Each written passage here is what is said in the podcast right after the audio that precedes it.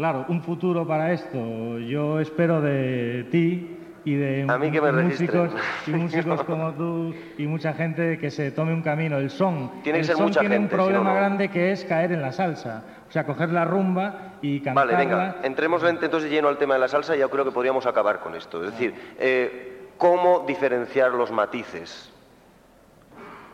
a la hora de escuchar y a la hora de interpretar? ¿Entre entre qué son y salsa. Es decir, porque evidentemente la salsa es son también, pero mm, se está produciendo, como se produce en el rock, una degradación progresiva. Eh, ¿Tú me estás De- preguntando? Sí, claro. Sí. Bueno, eh, la pregunta es compleja, pero Sí. habría que contestarlas por partes. Por ejemplo, Porque a mí me parece que la tímbrica antigua, por ejemplo, del son cubano es mucho más rica y más interesante que la tímbrica actual de la salsa. ¿eh? Sí, eso es muy discutible, pero bueno, vamos. Mira, en el manejo del cencerro, por ejemplo, eh, te encuentras que un, un sonero con un código sonero bien profundo, bien, bien adentro, bien interiorizado, nunca maneja el cencerro como seguro todos ustedes han oído escuchar, que es dar efectos rítmicos a diestra y siniestra desde que comienza el estribillo hasta el final. El cencerro sonero real no es así, sino que en determinado momento del estribillo se deja el bongo, se hace un cambio además que por lo general está codificado alrededor de un valor de una negra, aproximada, negra y media. Un enigma, ¿no? Ahí. O sea, porque además es así, el cambio tiene que ser exacto. Se está refiriendo a la función del bongosero en, en los- en las formaciones eh, toca tradicionales que son, toca también la que toca campana. también el cencerro. En un momento dado del tema intensifica la zona de clímax del tema, El coro, ¿no? ah, Sí, atacando a la sí, sí. Sí, sí, pero, pero mientras que en la salsa hay un efecto continuo eh, de percusión de fondo. Exacto. En el son de más profundidad hay un anuncio de que va a ocurrir con una señal bien Ti, ti, atravesada. ti, ti, ti, o algo así. No, ese es muy regular. Eh, bien atravesada.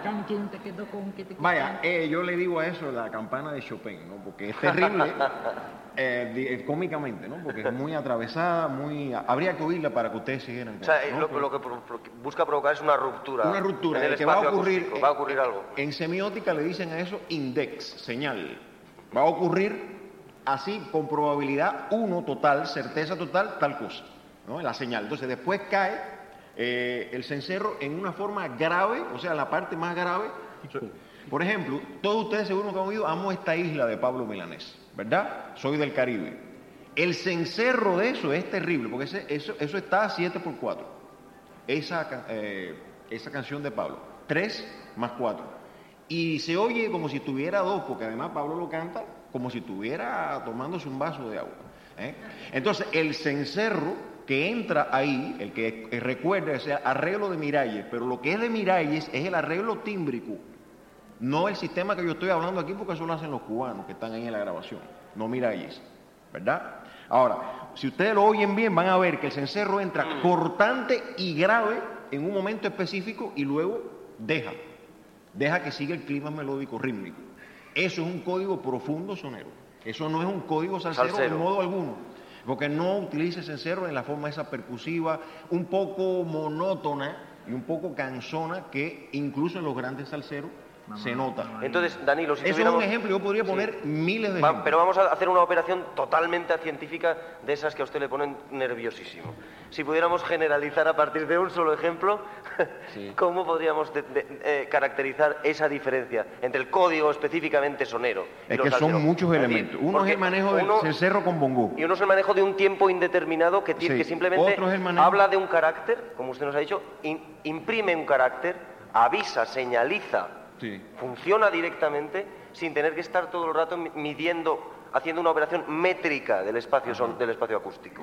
Sí. Es decir, ahí hay una especie de libertad o de sabiduría casi hermética, diría yo, Sí, un conocimiento hermético del tiempo. Li- eh, eh, una libertad que Y juega contra el- timbre también. O sea, está el determinismo de que va a ocurrir y la libertad de expresión. Eh, eh, un código popular muy Es- profundo. Esto me parece a mí específicamente cubano. un determinismo muy específico. Eh, de, la de lo que va a ocurrir y la libertad de expresión al mismo Igual que la tendencia a hacer la clave de rumba para acompañar una salsa, ¿no? Ajá. Porque queda más. En España se hace mucho. En España las rumbas estas salseras le meten en vez de la clave un tan tan tan tan le meten pam pam pam pam Sí. pam porque como es más difícil que la clave de rumba cubana, la de guaguancó. Sí. Pero claro, ellos le meten no la de son, o sea que están tocando un son salsero con clave de rumba, mm. porque queda más. Entonces, claro, ahí. Otra diferencia esencial, totalmente esencial, los estribillos. Por ejemplo, en la salsa los estribillos tienden a ser muy bien armonizados, eh, eh, muy elegantes, por decirlo de alguna forma. Usted oye el empaste de las voces, ahí rara. Y los solistas, que por lo general son muy buenos, eh, hay que aclarar que hay muy buenos salseros, ¿no? es que se trata que se esté hablando en contra de eso. Estamos señalando rasgos diferenciantes, que no es lo mismo. Eh, están los coros estos bien estructurados en frases por lo general largas, eh, armónicas, muy en bloques y demás, y los coros y estribillos cubanos son muy segmentados. Y además de eso, no buscan confluencia armónica, pero además de eso, eh, continuamente tienden a ser cada vez más cortos, de una forma en contraestribillos sucesivos. Cada por, vez, por ejemplo, si yo digo, eh, te acabaré mañana por no sé qué cosa, eh, mi china o chiquita o cualquier cosa de esa popular bien absurda, después explicaré la filosofía. Acabará diciendo te acabaré al final. Te acabaré.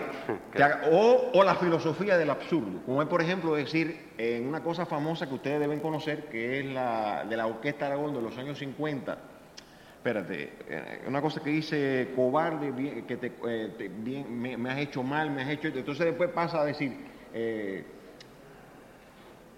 café con leche, pan de azúcar, dulce guayaba, o sea, no tiene nada que ver. Dulce guayaba, café con leche, pan de azúcar con cobarde que me has hecho mal. Esa filosofía del absurdo es especialmente acentuada de la cultura cubana, pero de un absurdo muy codificado que yo podría explicar también en otras sesiones. Eh, deberíamos tener ocasión de ello. Tengo estudios psicométricos de eso, dentro de la música y fuera de la música. Y cómo se distribuye la receptividad del oyente medio en, ese, en ese asunto. Y qué piensa y cómo hace.